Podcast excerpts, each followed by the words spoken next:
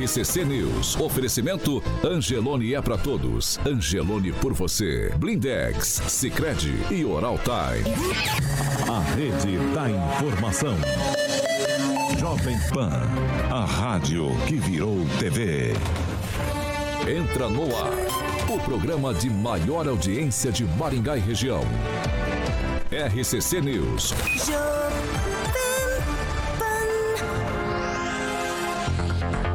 Muito bom dia para você que nos acompanha aqui pela Jovem Pan Maringá 101,3. Muito bom dia para você que nos acompanha em nossas plataformas da internet. Vocês todos são bem-vindos para participar com a gente no programa de hoje. Temos entrevista e é isso aí hoje, quarta-feira, dia 21 de setembro, e a gente já está no ar. Jovem Pan e o tempo. Agora aqui em Maringá, 19 graus e dia chuvoso. Amanhã, sol, nuvens, períodos nublados com chuva e as temperaturas amanhã ficam entre 12 e 24 graus. Agora, os destaques do dia. Jovem Pan. Hoje temos entrevista, é isso mesmo, com o candidato à reeleição, o governador Ratinho Júnior, aqui com a gente. 7 horas e 30 minutos. Repita. 7 e meia, Alexandre Carioca Mota, muito bom dia. Bom dia, Paulo Caetano. Aqui estamos, quarta-feira chuvosa, hein? Quarta-feira chuvosa. Você tá de óculos? Tô de óculos, vamos falar de boutique do É óculos. Exatamente para você que tá procurando um óculos, pare de ficar procurando por aí, vá direto à boutique do óculos, aquela estrutura lindíssima ali na Parigol de Souza 211. Vou passar o telefone aqui, Paulo, 991330301, WhatsApp, para que você possa falar com a Juliana, para que você que tá querendo uma super assessoria para a melhor escolha em lentes e armações, que mais vai estar harmonizando aí, obviamente está valorizando e respeitando a sua receita também. Lembrando que tem estacionamento conveniado na rotatória, na boutique do óculos, na Parigoli Souza 211. Um beijo para Juliana Paulo Caetano. 7 horas e 31 minutos. Repita. 7 e 31 vou direto para Curitiba dar bom dia para ele, Fernando Tupan. Muito bom dia. Bom dia, Paulo Caetano. Bom dia, ouvintes de todo o Paraná, de Curitiba e Maringá. Aqui em Curitiba, Paulo Caetano, nesse exato momento, 12 graus. Está mais quentinho que ontem. E aí, ontem tinha previsto que ia ser mais frio. Mas a temperatura, mais uma vez, errou. A máxima vai ser de 16 graus hoje. Amanhã, nós vamos ter um calorzinho. Vai para 20, a mínima de 10. Mas hoje, Paulo Caetano, como aí em Maringá, tem chuva chegando. Vamos lá, muito bom dia, Ana Mendes. Bom dia a todos. Agnaldo Vieira, muito bom dia. Bom dia, excelente quarta. Professor Jorge, muito, bom dia. Muito bom dia e hoje é o início da, da primavera, não é? Amanhã, professor. Amanhã, hoje é dia essa, da árvore, Essa, hoje é da- dia da essa data não Uma esqueço, primavera professor. chuvosa. No Chile, né? no Chile é amanhã. No Chile é amanhã. hoje. É, Ângelo Rigon, muito bom dia. Bom dia. Tá certo, 7 horas e 32 minutos. Repita. Eleições 2022. Sabatina com os candidatos ao governo do estado do Paraná. Na Jovem Pan Maringá. 101,3. Eleições 2022.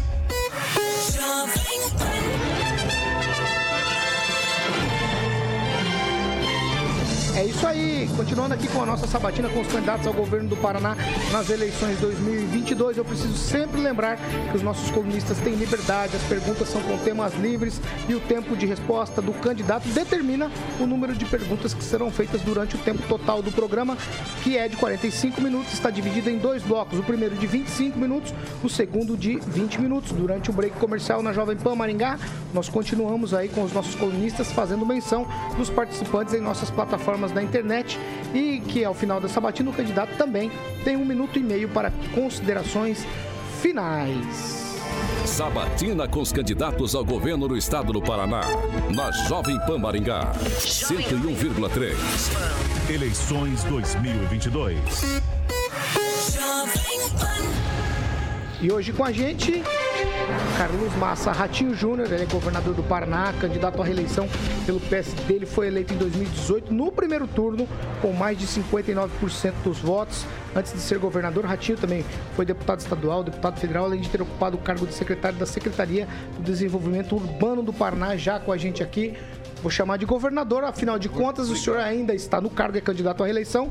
Muito bom dia. Seja bem-vindo de volta, nós já o recebemos aqui, então é uma alegria e satisfação receber o senhor novamente aqui na Jovem Pan Maringá. Obrigado, Paulo. Um bom dia a você, a toda a equipe aqui da Jovem Pan, cumprimentar os ouvintes. Uma alegria poder estar novamente aqui é, conversando com vocês, com todo o time aqui da Jovem Pan, claro que também com a participação dos ouvintes, e nos colocar à disposição. Ter a oportunidade de fazer uma prestação de contas né, daquilo que nós fizemos nesses três anos e oito meses e automaticamente falar do futuro também. Tá certo, 7 horas e 34 minutos. Repita. 7h34 para manter a isonomia com os outros candidatos que também já passaram por aqui. Nosso cronômetro começa a marcar a partir de agora. E aí eu já vou partir para a primeira questão. É, governador, eu sempre tenho citado aqui, e eu falo com base em experiência pessoal. Quando foi anunciado o Hospital da Criança, eu fiquei bastante feliz, porque afinal de contas o Agnaldo chama de turismo da dor. Eu fiz esse turismo com meu filho, de levar meu filho para tratar em Curitiba de uma doença absolutamente terrível. E aí a gente conseguiu fazer isso. É, tínhamos recursos e tal, mas muita gente, eu reconheço que não tem esses recursos. A gente vê é, a saúde muito centralizada às vezes, e a gente precisa descentralizar isso. Aí eu quero colocar o Hospital da Criança aqui na conversa, porque eu percebo isso no governo do senhor. Como descentralizar, levar isso para as regiões, por exemplo, a região aqui noroeste, a outra, outras regiões do estado, e aí tomando como base o Hospital da Criança. O senhor tem, assim, uma perspectiva para essa situação? Olha, Paulo, sim, e realmente o que você falou é uma verdade. O Paraná, primeiro um reconhecimento, né? Eu não posso ser injusto com a história do passado do estado. O Paraná sempre teve comparada a outros estados do Brasil, uma saúde pública muito melhor. Isso ao longo de 30, 40 anos. O Paraná sempre conseguiu estar muito à frente dos demais estados. Isso é fruto de um bom trabalho do passado, dos bons secretários de saúde que ao longo do tempo passaram na gestão estadual. O que aconteceu é que é, durante esse período é, a saúde pública ela ficou muito centralizada. Então a capital acabou puxando boa parte de todos esses atendimentos, inclusive do estado como um todo. Londrina também passou a ser um grande centro e Maringá, de uma certa forma, também um grande centro. Então, é, centralizou em duas, três cidades e as, 200, as 397 cidades do Paraná ficaram dependentes do atendimento dessas cidades. O que aconteceu? Os grandes centros cresceram, né? E automaticamente começou a ter dificuldade de dar conta do recado. E além disso, é, chegou-se à conclusão isso no nosso mandato, mas também já houve uma percepção no passado de que é, o turismo da ambulância não estava fazendo bem para as pessoas. O que, que é o turismo da ambulância? Se a pessoa precisa fazer uma cirurgia ortopédica, tem que andar 250 quilômetros, 300 quilômetros para resolver esse problema. Então, o que, que nós fizemos quando eu assumi é, o governo do estado junto com o secretário Beto Preto? Nós resolvemos potencializar os hospitais regionais, os públicos regionais, são do estado, então, os HUs, por exemplo, de Maringá, Cascavel, Ponta Grossa, Londrina, os hospitais filantrópicos que atendem SUS, né, que são as nossas, a grande maioria conhecidas Santas Casas, do, do, que são espalhados pelo Estado, que sempre estiveram um problema, muitas vezes, financeiro, e nós resolvemos turbinar Santas Casas e, é, de alguma maneira, potencializar e colocar para rodar alguns hospitais importantes. Vou te dar um exemplo. O Hospital de Telemaco Borba é um hospital que foi construído em 2009 e desde 2009 nunca tinha sido colocado para rodar para funcionar. E um hospital com detalhe, sem projeto de UTI adulta nem UTI infantil. Então, nós colocamos esse hospital para rodar hoje, está funcionando com UTI para adulto, com UTI para criança. Hospital Morumbi, em Paranavaí, é, desde 2010, 11, a Santa Casa de lá tentava colocar para rodar esse projeto. Não andava. Nós colocamos para rodar, hoje está fazendo em média 200, 150, 200 cirurgias por mês e dá para chegar até 300 cirurgias por mês.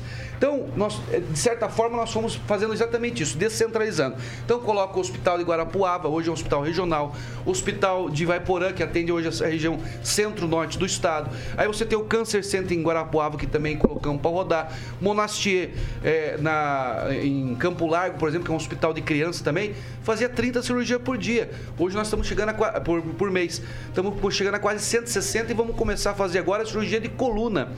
Hospital da Lapa, que atende agora a região metropolitana, um hospital de 100 anos, nunca teve UTI, hoje tem 10 leitos de UTI. Colorado nunca teve UTI, hoje tem 10 leitos de UTI. Você pega Laranjeiras do Sul com UTI, você pega Goiorê com UTI, você pega Prudentópolis com UTI. Então nós descentralizamos a saúde. O Paraná tinha, tinha 1.200 leitos de saúde durante 30 anos, SUS. Hoje nós temos próximo de 4 mil leitos de UTI SUS. Claro, isso muito também fruto do Covid, que nós tivemos que turbinar de uma forma muito robusta essa, essa, esse acesso né, da saúde para as pessoas. E o Hospital da Criança é um grande ativo para o Paraná, não é para Maringá, para o Paraná. É uma grande referência, é um hospital muito grande, 24 mil metros quadrados. Para ter uma ideia, eu acho que ele só chega perto desse de tamanho do hospital, o Hospital do Rocio, em Campo Largo, que tem quase 50 mil metros quadrados. Então, é um hospital muito grande, um hospital que vai ter um custo elevado, porque pelo, só pelo tamanho já justifica, né? E foi um hospital que está sendo construído a quatro mãos. Teve uma participação muito importante do Ministério da Saúde. Meu reconhecimento a então ministro ainda Ricardo Barros, que iniciou essa etapa. Aí nós tivemos uma participação da Prefeitura também muito profunda nesse projeto. E o governo do Estado. Nosso governo colocou 50 milhões nesse projeto. Então está na fase final. E agora a Prefeitura vai fazer um edital de chamamento público para ver qual instituição filantrópica vai ter aptidão, vai ter condições de tocar esse projeto Primeiro, porque a régua da contratação dessa eh, instituição vai ter que ser muito alta, porque aquele hospital não é qualquer um que vai conseguir tocar, devido à complexidade do tamanho dele e das cirurgias, dos atendimentos que ele vai fazer. Porque ele não vai ser, como eu falei, um hospital só de Maringá, ele vai atender praticamente todo o Paraná. Agnaldo Vieira. Governador, é, como convencer o, o servidor é, estadual que o senhor é um, um bom candidato, né? principalmente na questão salarial, sempre há essa discussão na linha dos professores, na linha eh, dos policiais, e sem ultrapassar o limite prudencial, né? Como equilibrar essa conta, né? melhorando as condições para os servidores, mas também com a questão administrativa. Olha, o, o servidor público, ele tem consciência da, da vida do, do, do caixa do Estado, né? Ele sabe que é, o, o, Estado tem seus limites financeiros, né? É, e aquela, aquela discussão que todo ano é obrigado o governo da database, isso foi derrubada no Supremo Tribunal Federal. O governo pode dar os seus reajustes conforme o caixa permite. Até porque a lei, você falou bem, a lei é, do limite prudencial, ele te coloca um teto daquilo que você pode gastar com o pessoal. Então, eu tenho feito ao longo desses três anos e oito meses é sempre esse cuidado é, para justamente não fazer com que o caixa do Estado sofra e, ao mesmo tempo, não deixe de a gente poder é, buscar é, melhorias né, no ganho, é, na rentabilidade do nosso servidor. Você veja bem, é, polícia e, e professor, resume aí quase 80% dos servidores. Né? A grande massa é, de servidores é a, a segurança pública e, e professor. Hoje o professor no Paraná, ele começa, começa a carreira dele com R$ 5.540. Ganhava R$ 3.600 no, no nosso governo. Então, se você pegar no, no, país, talvez um ou outro estado tenha o início de carreira é, que tem aqui os professores do Paraná. Nós demos um ganho de 48%. Não foi 5, foi 10, foi 48%. E quem está no topo da carreira teve um ganho de 11, talvez de, um pouco mais abaixo de 18. Então nós fizemos um escalonamento. Por quê? Os sindicatos, geralmente, os sindicatos, eles, eles, eles defendem quem? O topo da pirâmide. Porque quem domina o sindicato é quem está no topo da pirâmide. Então, o professor que ganha 14 mil reais, ele geralmente é o que comanda o sindicato. E o que está lá embaixo não comanda. Então, eu fiz o contrário. Eu falei, não, nós vamos cuidar da base, que é 70% dos servidores do Estado. Então, nós demos um bom ganho salarial para quem inicia a carreira e fomos fazer isso sucessivamente.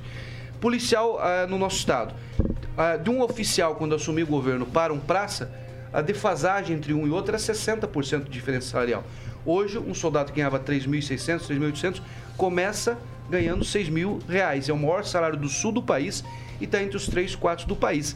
Então, conforme a gente vai tendo possibilidade de melhorar, vale alimentação. Fazia 20 anos que a polícia pedia vale alimentação. Hoje você tem um vale alimentação de 600 reais. 600 reais para um soldado que ganhava 3,5 é 20%. Só o vale alimentação. Então nós fomos dando ganhos, sem colocar em risco do caixa do Estado. Então é, é a minha percepção é muito clara.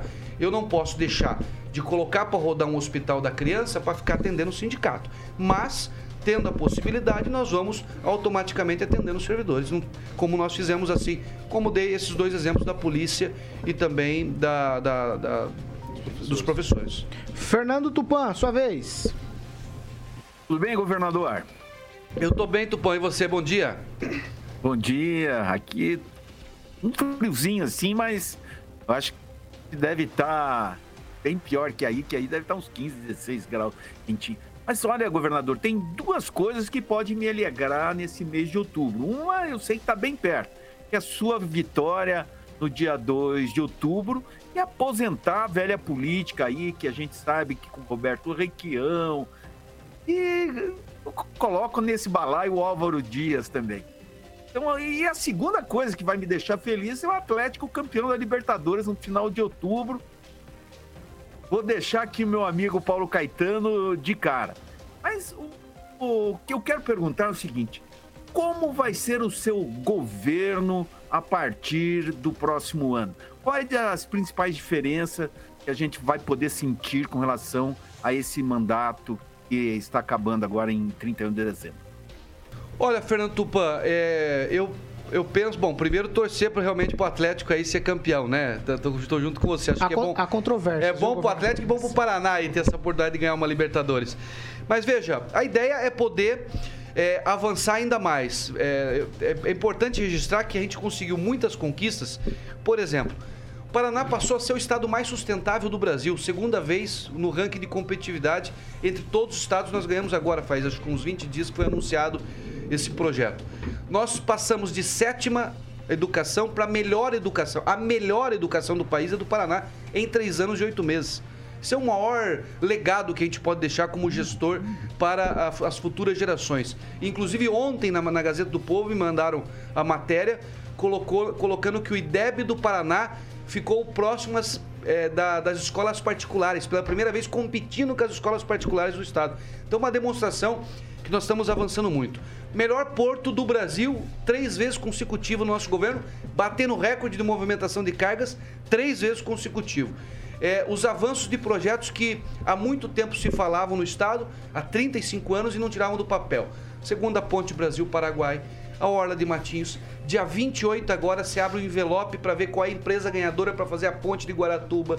Duplicação aqui, Maringá, o Moarama 323, que já chegou é, no Rio Ivaí, na ponte do Rio Ivaí, fazendo os mais terceiros trechos. Maringá e Guaraçu. A 445, que liga Londrina, uma estrada que o Ney Braga fez em 60 nunca mais tinha tido uma grande intervenção. Estamos fazendo a duplicação dela. Rodovia dos Minérios. Então a gente conseguiu tirar grandes obras do papel, fazer o Paraná ser o estado mais sustentável do país, fazer é, o Paraná ter a melhor educação do país. Então foram grandes conquistas. Tudo isso com uma pandemia no meio. Tudo isso com uma crise hídrica que quebrou três safras nossa. Foi 50 bilhões que nós perdemos em três anos. É, além disso, é, não foi o caso de, de Maringá e região, mas na região metropolitana de Curitiba nós tivemos 800, aliás, o Paraná ficou 820 dias em calamidade hídrica. E lá ficou é, com água dia sim, dia não na torneira. É, tinha dia que era 6 horas de água na torneira e 36 sem. Para vocês verem a, a, sufoco, tudo isso no meio da pandemia. Então eu acredito que se a gente tendo oportunidade, dando tudo certo, se Deus quiser, né, com a, com a população entendendo que a gente deve ser reeleito e tendo a oportunidade de governar o Paraná com mais quatro anos sem essas crises que abalaram o mundo, né? Obviamente que não foram só o Paraná, mas abalaram o mundo. Eu acredito que a gente vai ter é, um governo muito dinâmico, como já é o nosso governo, mas com muito mais potência, porque você não vai ficar gastando 80% da sua energia é, dedicado, vamos dizer assim, a montar leito de UTI, como foi o caso nesses últimos anos. E acima de tudo, nós vamos estar num ritmo de crescimento muito forte. Ontem, o Banco Santander soltou uma, um diagnóstico sobre o PIB dos estados brasileiros. O Paraná vai crescer muito além do que está o, o, país.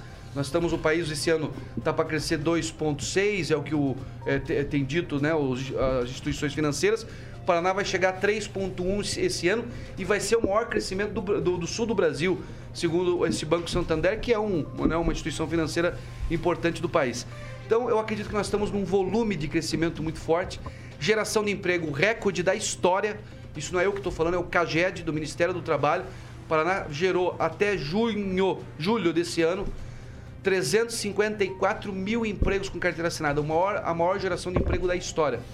Com todas essas crises. Imagina a gente poder governar sem essas crises. Professor Jorge. Governador, bem-vindo a, a, a, Maringá. E, seguindo a linha do Aguinaldo, o, esse ano a Assembleia Legislativa aprovou o aumento do número de policiais militares no estado do Paraná, projeto do Executivo, e foi para 28.416. No entanto, quando você vê na página de transparência, no portal Transparência, nós temos aproximadamente 18 mil, 19 mil policiais. Então, há uma diferença, uma desfasagem para o que está proposto na lei de 8 mil a 9 mil policiais. Se eu faço as contas com o que hoje é o efetivo, tenho aproximadamente cada 100 mil habitantes, 178 policiais por habitante. E as médias, os índices internacionais, onde você está é, insistentemente se comparando, ele é de 250 ou 341 policiais por cada 100 mil habitantes. É, claro, há um limite na questão do orçamento, mas não há nenhum projeto de cumprir essa meta é, de 28 mil policiais. Junto com isso, pese a que o governo do estado tem feito investimentos, muitos deles em razão de emenda dos parlamentares para melhora da frota de veículos, somente entre o dia 23 de agosto até o dia 6 de setembro, nós tivemos três acidentes graves, sendo que na BR-163 houve o óbito de dois policiais militares. É, há um debate em termos da qualidade da frota e quanto dessa frota está efetivamente funcionando nesse próximo governo, se eleito, como vai ficar essa desfasagem, tanto de infraestrutura quanto de policiais que não estão é, nas ruas? Olha, professor, é, essa defasagem a gente já está buscando resolver é, nesse nosso governo, né? E a ideia é avançar. Nós fizemos, era a contratação, era 2.400 policiais, o senhor está correto na sua no seu número, só que eu determinei que aumentasse mais mil policiais dentro do mesmo concurso. Então nós vamos ter 3.400 policiais que já estão na academia treinando. 3 mil para a Polícia Militar, 400 são para os Bom Corpo de Bombeiros. Então, esse é um. É, já está rodando. Nós temos aí, inclusive em Maringá, já jovens né, que passaram é, no concurso público fazendo treinamento dentro da academia da Polícia Militar. E a ideia é que em poucos meses, é, três, quatro meses, já, eles já comecem a fazer o treinamento na rua, né? Que eles primeiro tem um, a, a, academia interna, depois passa a ter treinamento na rua. E essa, dentro desse projeto de escalonamento de contratações, nós fizemos um trabalho junto com a Polícia Militar, com o comandante Hudson, com o secretário Mesquita, que é o nosso secretário de Segurança, que nós vamos contratar, esses que já foram contratados 3.400, e vamos passar a contratar de 500 a 1.000 policiais todos os anos. Por quê? Esse era um, um erro que acontecia também no passado, que se fazia muitas vezes é, concursos a cada três, a cada quatro anos. Então ficava muito espaçado a contratação. E nós temos uma média de depositadoria no, na, na corporação de 800 policiais por ano. Então, no mínimo, nós temos, para não deixar cair esse número de 18 a 21 mil policiais, que é a média que o policial que o Paraná tem de, de, no seu efetivo, é justamente a gente fazer de 500 a mil contratações por ano, para que a gente possa devagarzinho ir repondo e não deixando cair esse número é, de, de contingente policial. Paralelamente a isso, nós estamos investindo muito em tecnologia é, como os concursos públicos sempre demoram muito, eu levei dois anos e meio, quase três anos para fazer esse concurso público. Porque eu tive uma pandemia, eu não podia fazer concurso público, tanto para a Polícia Civil quanto para a Polícia Militar. Então, aí, quer dizer, uma, um caso desse atrapalha toda a gestão. Então, a ideia que nós estamos já fazendo investimento é os projetos na área de tecnologia. Então nós estamos atrelando a presença física do nosso policial com tecnologia. Por exemplo, nós implantamos, ainda tem ainda algumas regiões que está sendo implantada, o projeto Olho Vivo. São 3.100 câmeras no estado do Paraná inteiro, fazendo as centrais de monitoramento é, para o, o, apoio dos nossos batalhões.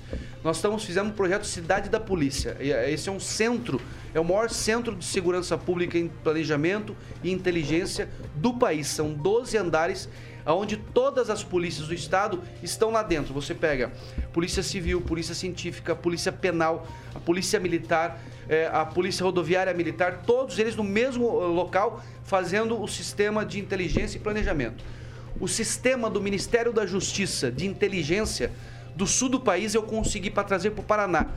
Tava para ficar no Paraná, Santa Catarina e Rio Grande do Sul. Eu consegui trazer para o Paraná, que fica nesse, nessa, nessa cidade da polícia onde nós implantamos.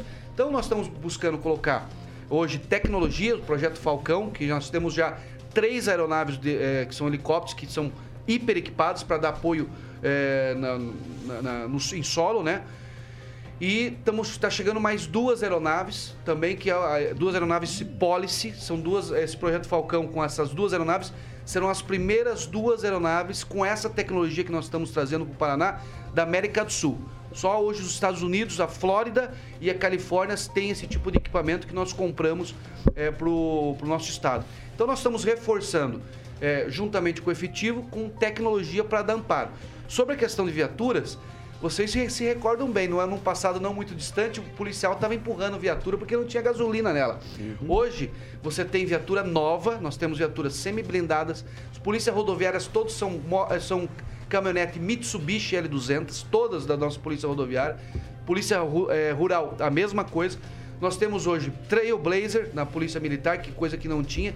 Hoje boa parte do efetivo é Trailblazer.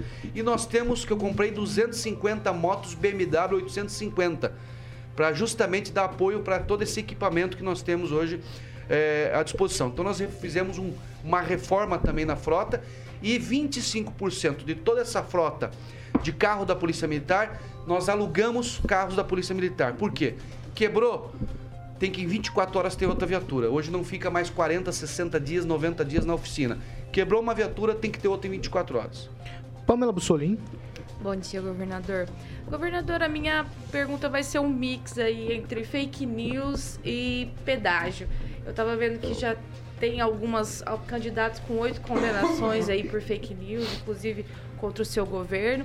E muito tem se falado sobre o pedágio, que o pedágio vai voltar pior, que o preço vai dobrar, enfim, não, não sei se ele respondeu essa pergunta que eu estava preso no trânsito. não, não. É, porque em virtude do aumento da gasolina, dos insumos, que esse reajuste nosso aí do pedágio vai vir pior. Então, eu gostaria que você esclarecesse um pouco sobre essa, essas coisas que a oposição está ventilando e se é verdade que o pedágio vai voltar pior mesmo sobre esse, essas situações aí de fake e condenações que estão existindo. Olha, é, Pamela, pior eu acho que não vai ser porque o que roubaram no pedágio no passado e o que tiraram de obra, a safadeza que fizeram, as mentiras que contaram pro povo do Paraná, eu não vou fazer.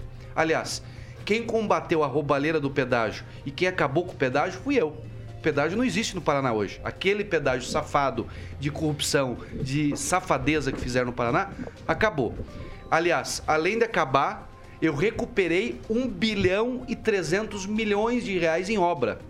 Obra que tinham tirado no passado dos contratos obras que poderiam ter salvo vidas, duplicações que poderiam ter feitos, é, viadutos e trincheiras que nós fizemos que poderiam ter feitos, trevo cataratas, é, entrada de Castro, trevo de Piraí do Sul, viaduto da Souza Naves em Ponta Grossa, duplicação da rodovia do Café, é, uma série de obras, contornos de Castro que nós estamos fazendo.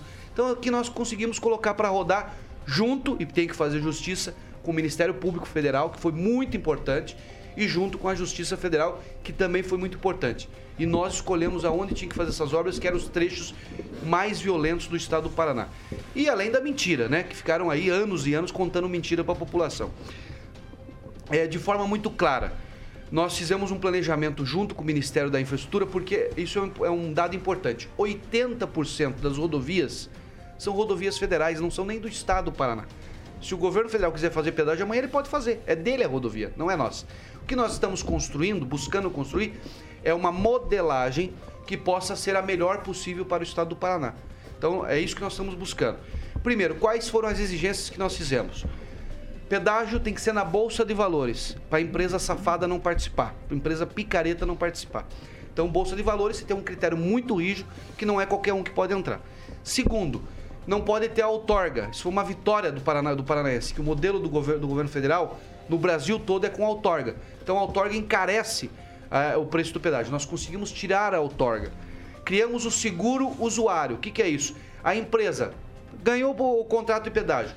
Daqui 5, 7 anos, ela quebrou um dinheiro que ficou em caixa, ele vai ser usado para fazer as obras que estavam no contrato até que outra empresa entre e assuma a rodovia.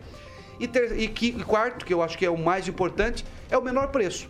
Menor preço e menor preço. Pode ser 2, pode ser 5, pode ser 10. Aí é um leilão dentro da bolsa de valores que vai acontecer. Mas o mais importante do que o preço, Pamela, é obra. O que fica é obra. Você se lembra que foi baixado o pedágio a 30% pela justiça? pouca gente lembra. E pouca gente notou. Agora, se você vê o trevo Cataratas, como é que ficou? Isso vai ficar 50 anos. O que fica é a obra. A obra é o que traz desenvolvimento para o Estado.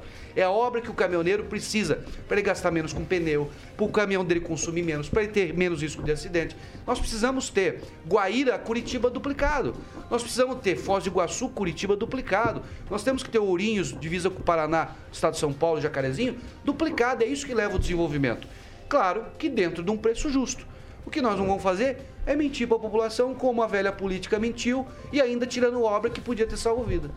7 horas e 59 minutos. Repita. 7h59, nós estamos terminando o primeiro bloco. Ainda tem o Naman para perguntar, tem o Rigon também. Então nós temos mais ainda com o governador depois do break, Carioca.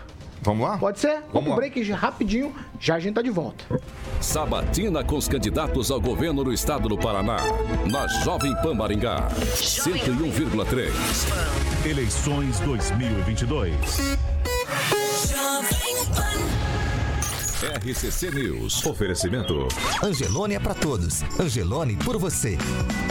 Blindex. Escolha o original. Escolha Blindex, a marca do vidro temperado.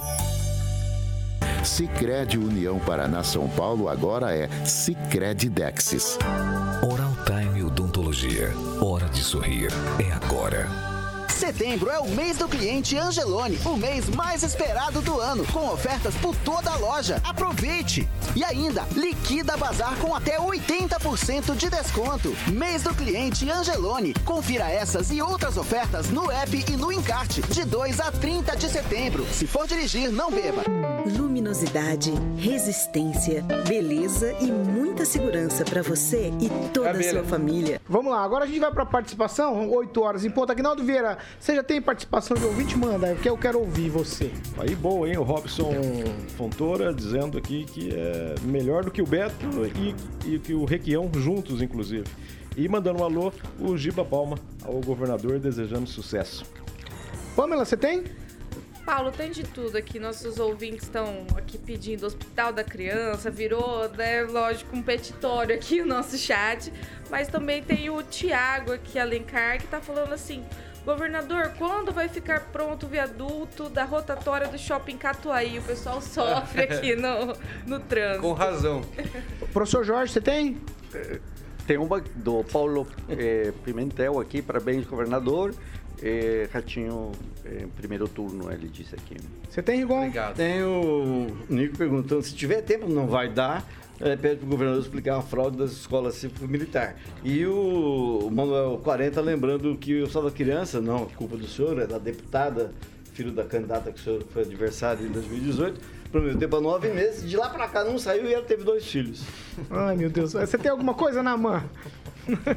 não, não tem. Você tem mais algum, Aguinaldo? Esse Ângelo com ele? Não, ele sou eu, ajuda, é ele me Manuel ajuda. 40. Ah, então tá bom. Você tem mais algum, Aguinaldo?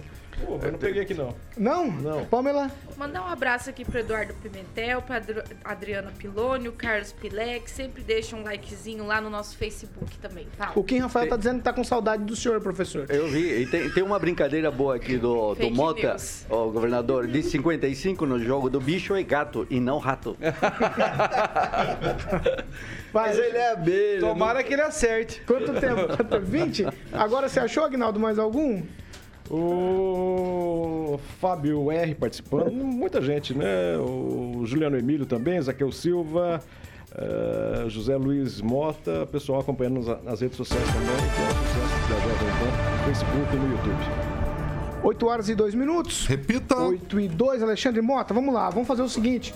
Vamos falar de Jardim de Monet. Aproveitar que o Temos Giba, o Giba, como o Agnaldo frisou ali, tá nos ouvindo. Então, um beijão pro Giba. Tô aqui com o nosso governador. Governador, o senhor já conheceu lá o Jardim de Monet? Já conheci bastante, até bastante tempo atrás. É lindo. É lindo, é lindo. Mandar um abraço pro Giba, meu amigo. Pô, o Giba é uma figuraça. Vamos lá na segunda fase. Nosso querido Guto Silva tá aqui. O Pina, o Pina saiu. Pina tá ali. Ah, não, o Pina tá ali. Já comprou, inclusive. Já comprou. O Pina já comprou. Vamos, vamos, vamos descer, vamos descer todos de mãozinha dada naquele toboágua lá.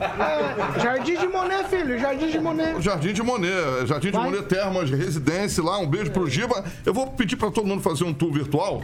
O nosso querido Murilão vai botar as imagens lá. O site é jardimdemonetresidencia.com.br. Então, ó, eu o nosso governador. Ah, carioca. De sunga, o nosso Não, Pina, carioca, o não, nosso carioca. Guto Silva, todo mundo descendo no tobo água lá, descendo, feliz da vida. O nosso governador. Você é abusado, hein? Elegante, rapaz. Posso voltar? Eu, eu pareço com um governador, não, Não, não parece não. Parece não, Não Parece não. O nosso governador. Parece elegante, elegante. bonito. Elegante. Posso? 8, Você sabia, 8 e 3. Você sabia que foi eu que escolhi a foto do governador? 8 horas e 3 minutos. Repita, repita. 8 e 3. Car- O Carioca é meu personal style, né? Ah, obrigado, governador. Ele ganhou, ele ganhou o dia agora, viu, Aguinaldo? Segura, segura a figura agora. Boa. 8 horas e 4 minutos. Repita. 8 e 4, nós estamos hoje aqui entrevistando o governador do Paraná, o Ratinho Júnior. Ele é candidato à reeleição. Eu vou pedir para nossa equipe ali já voltar a cronometrar para a gente seguir aqui com a sabatina, certo? Se já colocamos o cronômetro ali, 8 horas e 4 minutos. Eu vou agora com o Naman Mendes. Naman, sua vez de perguntar. Bom dia, governador. Bom dia, mano. É, nós é, já sabemos que o senhor será o governador Deus do te nosso ouça. estado. Temos que trabalhar até o final aí. Quero parabenizá-lo pelo seu trabalho, muito brilhante. É, eu vou destoar um pouco da, da bancada. Eu sou pastor e sou professor universitário. E eu gostaria de, de fazer a pergunta na seguinte direção, porque parece que nas últimas eleições, a partir do, do presidente Bolsonaro, a, a pauta ela deixou de ser uma pauta de propostas para ser uma pauta do ponto de vista moral. Né? E, e como evangélico, essa é uma questão muito pertinente aos evangélicos. Então a minha pergunta é, eu gostaria de, de perguntá-lo a respeito da sua, da sua vida pessoal. Eu sei que numa bancada de jornalismo isso não é muito comum, mas a sua vida pessoal, sua vida de família e o que que o senhor, o senhor é, pensa, né, ou gostaria de falar sobre essa questão da ideologia de gênero, uma vez que essa é uma pauta do Bolsonaro. Veja, pastor, eu sou cristão, né? Minha família é uma família cristã, fui criado num berço cristão, sou a favor da vida, né? É, entendo que as pessoas têm o seu direito de ser feliz, né? Dentro da- de uma regra é, da sociedade, dentro das leis, né? Que são colocadas em prática pela sociedade, mas eu tenho as minhas, as, as minhas as regras pautadas no manual da vida, que é a Bíblia. Esse é o, é o, é o meu princípio. Busco, obviamente, colocar no meu dia a dia. Claro que como governador a gente tem que, obviamente, governar para todos e respeitando o pensamento de cada um. Acho que escola foi feito para ensinar matemática, ciência, português, geografia, educação financeira, como nós temos hoje nas escolas estaduais, é, é, programação, né? E não essa pauta né, que entra uma discussão aí de opção sexual. Acho que isso é uma coisa que é, o adulto, né, na, na sua formação, vai se descobrindo e vai, vai tendo, e não é uma função da, é, da- das escolas. Tanto é que nós, nessa metodologia, estamos conseguindo colocar a melhor educação no Brasil. E penso que a grande maioria dos pais também pensam igual a gente, respeitando, obviamente, o pensamento de todos. Então, é, a gente busca fazer um governo onde a gente cria um ambiente para as pessoas serem felizes. Claro que nós não somos soluções de todo, a, solução de todos os problemas e nem, ninguém, e nem eh, a gente consegue fazer, e nem somos, né? Feliz 24 horas por dia, né? Mas se o nosso governo, de alguma maneira, colaborar para que as pessoas possam ser um pouquinho mais felizes, levando um pouco mais de qualidade de vida, eu já estou muito sa- satisfeito e feliz. Vou dar um exemplo, pastor. Nós temos um projeto chamado Ganhando o Mundo. A gente pega uma criança da- do estado do Paraná, do colégio público aqui do nosso estado estadual, e manda estudar no Canadá e na Nova Zelândia. Nós temos 100 alunos hoje no- na, na Nova Zelândia fazendo intercâmbio de seis meses. Você imagina a filha de uma honrada e simples diarista que muitas vezes nem viu um avião, morando na beira do Paraná, divisa com Mato Grosso do Sul, se colocar ela dentro de um avião e mandar estudar no Canadá. Isso é uma transformação para a vida da menina, para a vida da mãe, para a vida da família, para a vida da escola. Então é, é- é- é essa formação que nós estamos buscando aqui no Estado. É uma formação de líderes, de referências. E é isso que eu tenho buscado fazer aqui no Estado. Ângelo Rigon. É, é, governador, é, obrigado por estar aqui. É, quem vai fazer a pergunta é o Rigon e não um clone do Rigon, espero que o senhor entenda, tá? É, eu me lembro do senhor como Braddock. O senhor defendia. Braddock, o deputado? Deputado. Ah, meu Quando amigo. o senhor era deputado, 2005, o senhor defendeu. O Braddock defendendo as armas, o senhor contra. E o senhor falou que o Paraná ia ser uma referência e tal. E hoje o senhor está do lado de um candidato a presidente da República que defende o armamento. Cada pessoa tem 60 armas, o que consegue armar mais 59. Como é que isso, como é que o senhor explica isso? O senhor mudou, continua, adorei a resposta que o senhor deu agora para o pastor, uhum. muito boa. Mas o senhor mudou alguma coisa? Foi questão de experiência ou o senhor tá, também não, continua com aquela, aquele pensamento de 2005? Veja, é, não, eu não mudei não, eu, eu acho que eu, é, é, que as pessoas, na, na época, né, Rigon, a, a, é, depois já virou uma pauta nacional, acabou embolando um pouco daquilo que eu defendia. O que, que eu sempre defendi é, para o policial? É, que o policial pudesse ser remunerado por arma ilegal apreendida. Por quê? Nós temos aí a arma do crime organizado, é uma arma ilegal. O cara não vai, o bandido não vai na loja, compra uma arma e sai aí fazendo assalto. Ele vai no Paraguai, ou ele pega uma arma do, do, do, do boteco que o cara vendeu um 32 velho para ele, ele vai assaltar. Então sempre defendi o policial poder ter um ganho de remuneração. Depois a, a, a, justiça acabou não deixando essa lei entrar em vigor, falou que era constitucional e tal. Mas para que isso fosse até um, um ganho de rentabilidade para o policial, para ele ter mais desempenho. Quanto, quanto mais armas ele tirar do mercado, uma arma ilegal ele tirar do mercado, menos chance de alguém ser baleada pelo, pelo bandido. é, é, é, é, é é, a chance é menor, né? De você ter menos, mais gente sendo baleadas. E com um dado, com aonde que nós se baseamos esse ganho para o policial? Porque um baleado custa, em média, se, se ele não vier a morrer, que é pior, né? Você perder uma vida. Mas se ele não, não morrendo, dando tudo certo, ele indo para o hospital, ele custa no mínimo 10 mil reais de internação. Isso se ele ficar um prazo curto. Se ele ficar numa UTI um mês, aí é 30, 40 mil reais. E se ele ficar cadeirante, aí é, ele, fica, ele tem um custo maior ainda, pro, pro, além da vida dele, né? Dele ficar cadeirante, ele tem um custo maior para o Estado. Então eu sempre defendi isso. Depois entrou o Estatuto de Desarmamento. Mas eu, assim como princípio, eu não, eu não gosto de arma, mas respeito quem gosta. É... Eu defendo que o cara tem que ter uma propriedade privada, ele possa ter a sua a sua arma para defender a sua família, o cara está numa chácara, está num sítio, está num, numa área de lazer distante de, de um acesso, vamos dizer assim, é, da polícia. É, enfim, é uma discussão que é, é tese, né? Aí cada um tem a sua. Vamos lá, 8 horas de 10 minutos. Repita. 8 e 10, nós estamos partindo aqui para os instantes quase finais. Nós vamos para a segunda rodada. Eu peço que os meus colegas sejam absolutamente certeiros nas perguntas, tá certo?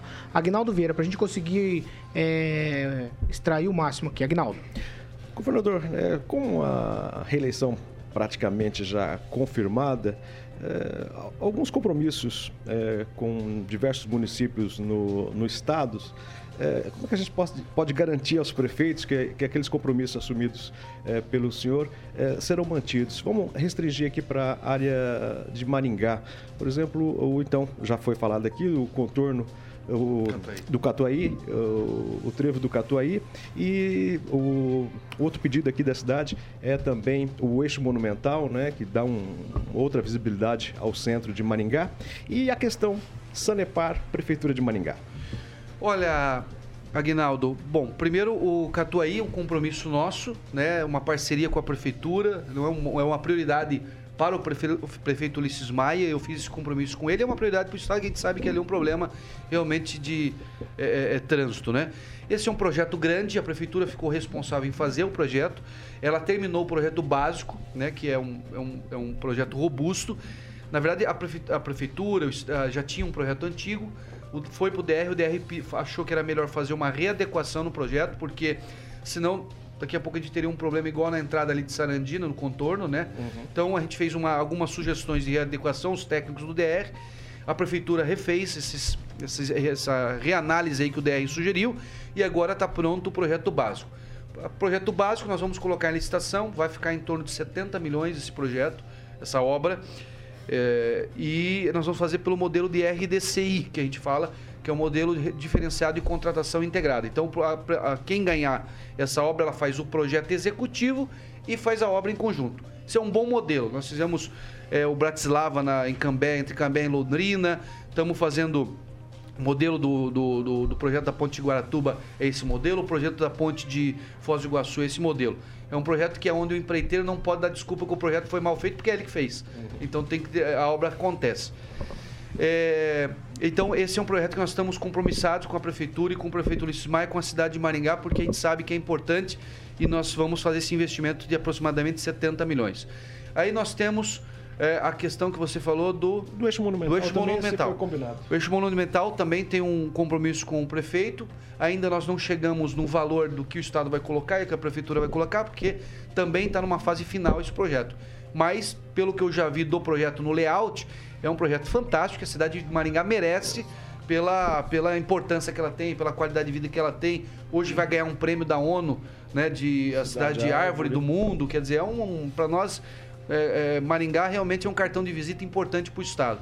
E a questão da Sanepar é uma discussão de justiça, não é uma discussão onde o prefeito e o, e o governador vão resolver só se abraçando e sendo amigo. A, a, a, prefeitura, isso já antes do meu mandato, inclusive, entende que ela é, merece ter um X. A Sanepar acha que tem que pagar um pouco menos que esse X. E a justiça vai ter que determinar o que é o equilíbrio dessas, dessas, é, desses investimentos ou daquilo que a Sanepar deve para a prefeitura, ou aquilo que a prefeitura acha que deve receber. O mais importante, a Sanepar continua fazendo os investimentos aqui na cidade. É, hoje, Maringá é uma cidade que tem 96% de saneamento básico de esgoto tratado. Isso, se você pegar países da Europa, não tem esse tipo, esse nível de qualidade de saneamento básico. Então, é, a Sanepar vai continuar fazendo o seu compromisso até que a justiça ou a prefeitura se, se entendam num valor que seja o importante para a empresa e para a prefeitura. Fernando Tupan, por favor, sua vez, seja objetivo, Fernando. É, governador, conseguindo uma vitória no primeiro turno, quais são os objetivos no futuro para 2026? Ah, Tupã, o meu objetivo de verdade, do fundo do coração, é entregar um bom governo, um Estado moderno, que é o que nós estamos trabalhando, e o Estado com mais inovador, com a melhor qualidade de vida do país. É esse o meu objetivo. Eu confesso para você que não fico fazendo prospecção política, acho isso, que isso tudo é muito mais para valorizar e a gente valorizar o ego da gente, que é uma bobagem. O que geralmente faz a carreira de um homem público ir por água abaixo é o ego.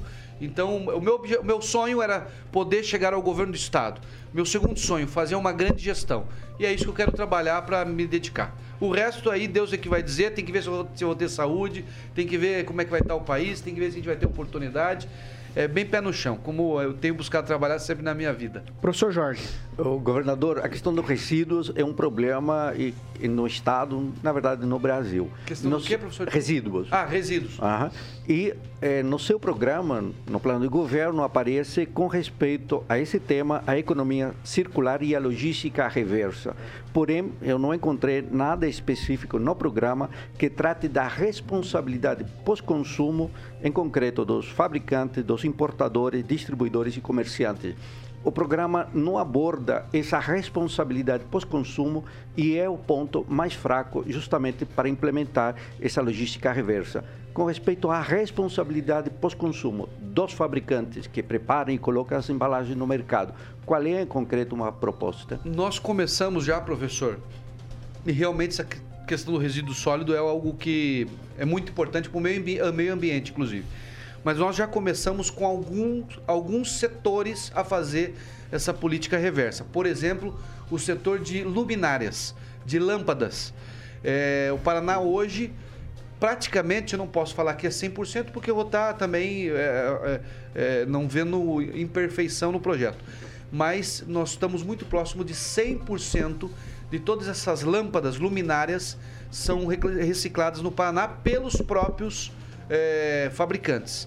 Então isso já começou aqui no estado. Nós somos o primeiro estado do Brasil a começar nesse setor que é um setor altamente poluente. Você pega uma lâmpada daquela comprida, que eu nem lembro o nome. Como mercúrio chama. e sódio. Hã? Fluorescente. Mercúrio e sódio. É, fluorescente. E hoje uhum. tudo é LED, né? Aquela fluorescente é. que é comprida. É, hoje todas elas são recicladas de uma exigência nossa do IAT, do Instituto Água e Terra, é, nessa política reversa.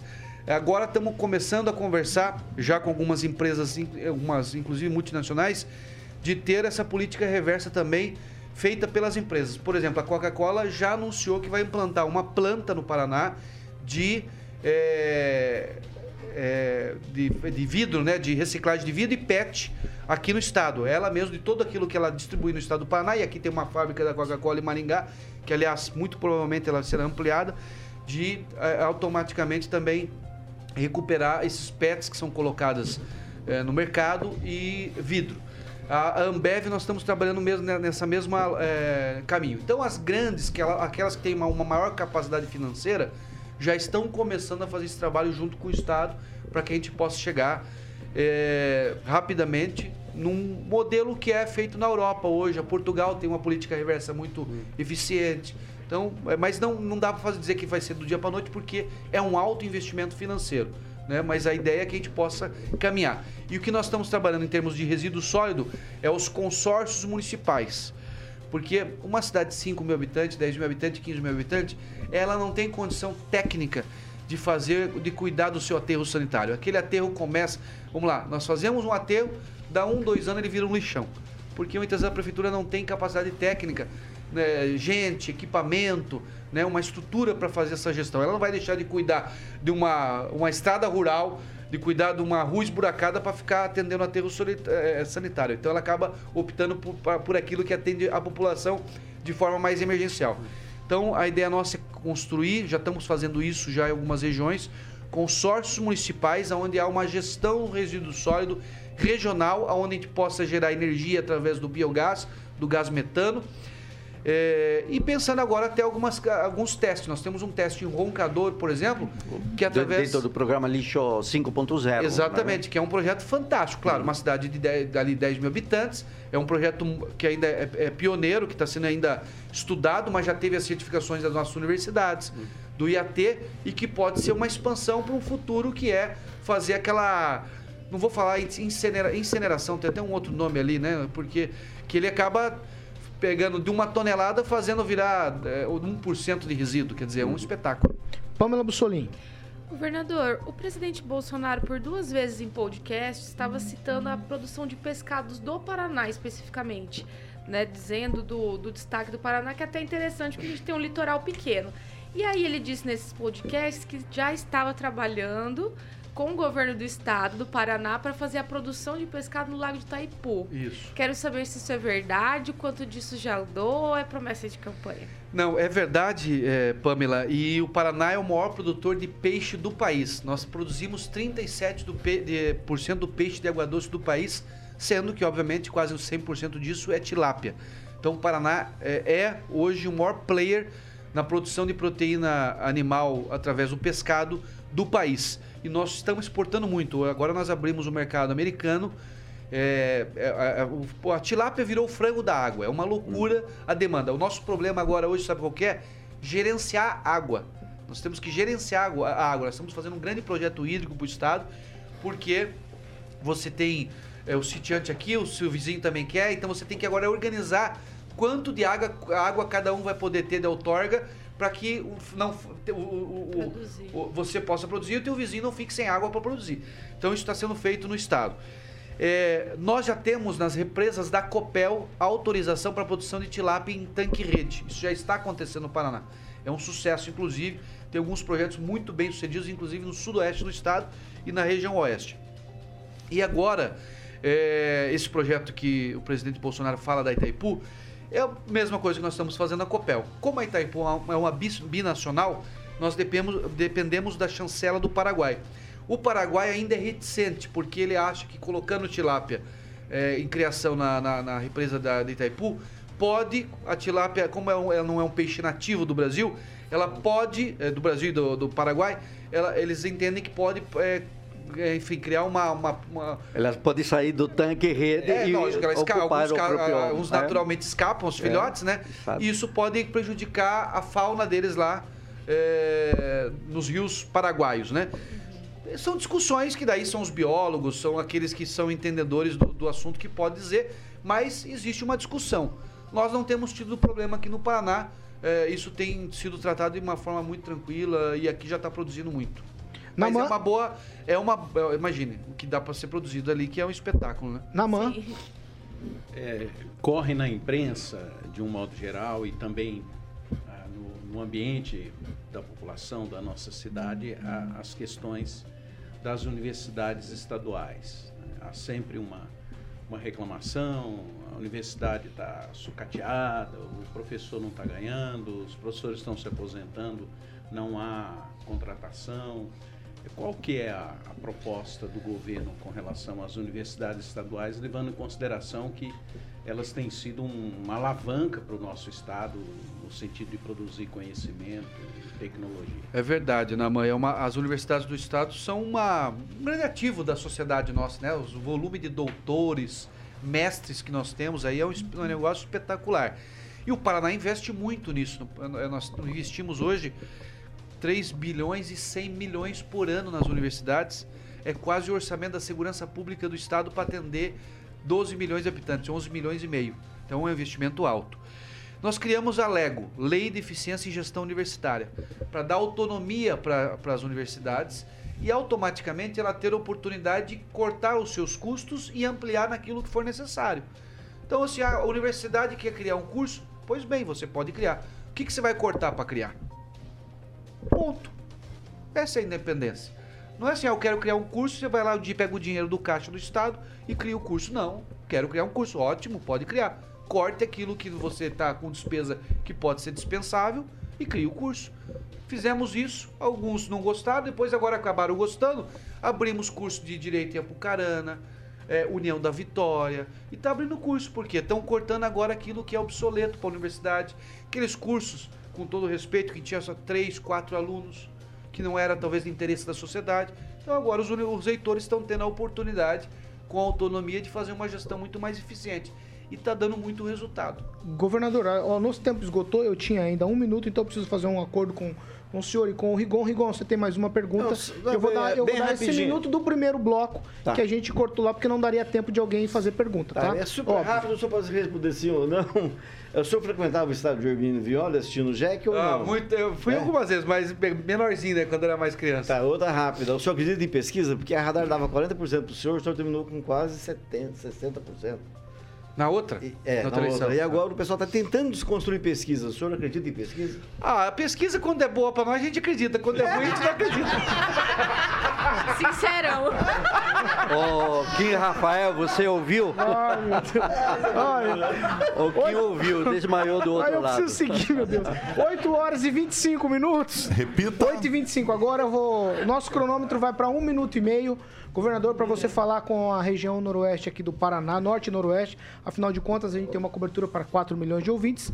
A cobertura da Jovem Pan Maringá e o senhor tem o tempo aí de um minuto e meio para fazer suas considerações Maravilha. finais e falar com o eleitor. Obrigado, Paulo, de coração, a toda a bancada aqui da Jovem Pan. Sempre sou muito bem recebido eh, quando estou aqui. Claro que a gente também é cobrado. E agradecer muito aos ouvintes da Jovem Pan. Parabéns pela audiência, sucesso do programa. Realmente é algo que a gente fica muito feliz. Eu que sou do rádio, a gente vê programas assim que realmente atraem né, a- os ouvintes, a população. É sem dúvida um prazer. E pedir o apoio das pessoas. Eu quero que o paranaense, em especial quem está nos ouvindo agora, não troque o avanço pelo atraso. Nós temos hoje o Paraná é uma referência para o Brasil. Falo isso como paranaense, com muito orgulho, e, e- em vários setores. E nós estamos construindo um ambiente cada vez melhor, trabalhando para isso, unidos em paz, sem fazer a política do ódio, a política da raiva, a política da agressão. É, realmente a política de olhar para frente, de colocar na, na prancheta aquilo que tem que ser planejado, entregando a melhor educação do Brasil, entregando o melhor porto do país, entregando o estado mais sustentável do Brasil, entregando o estado que mais gera, que bate recorde na geração de emprego e que mais gera emprego no sul do Brasil e que está entre os três estados que mais gera emprego no país. E esse estado que tirou as grandes obras é, do papel e colocou à disposição da população, modernizando o nosso estado. Então eu estou é, muito feliz, agradecido, agradecer o carinho, agradecer os apoios. Hoje estou aqui com o Pina, estou aqui com o Guto Silva, nosso deputado, está aqui acompanhando o soldado Adriano. Nós tivemos ontem um grande evento com os prefeitos da região e agradecer ao prefeito Ulissimai que coordenou essa reunião ontem com os prefeitos. Enfim, e agradecer a população pela confiança. É, quero muito poder contar com o seu voto e automaticamente poder me dedicar e trabalhar pelo Paraná para consolidar esse como o melhor estado do Brasil. Muito obrigado e um bom dia a todos. 8 horas e 27 minutos. Repita. 8 e 27. Vamos falar de Mondonex? Vamos falar de Mondonex. Depois tem o cardápio do dia. Tem o cardápio do dia que hoje o nosso querido governador vai almoçar lá no Voeva, ali na Carlos Borges. Mas Primeiro- vamos falar do primeiro Mondonex. Mondonex, primeiro que Mondonex. obviamente Polenta, polenta. O nosso, o nosso querido Vai governador. polenta frita, a Mondonex carioca. primeiro, professor. Ah, Mondonex? Segura, Mondonex, Vamos levar a Mondonex. polenta para Mondonex. Vamos, exatamente. Vamos levar o nosso governador lá. Obviamente ele já conhece Porto Rico, claro. Então temos que levar o nosso governador para conhecer o Mondonex Village. Meu querido governador. É em Porto Rico? É em Porto Rico. Beleza. Beleza. Inclusive, a Pamela, explica para o nosso governador o que seria a gaveta Satisfatória. satisfatória. Pergunta Não, se o nosso você governador. compra o imóvel, governador, e Ah. ele já vem assim, ó, do jeito que tá ali nas imagens, todo Tá mobiliado. Beleza. E ainda quando você abre as gavetas, tá lá facas, Talher. talheres.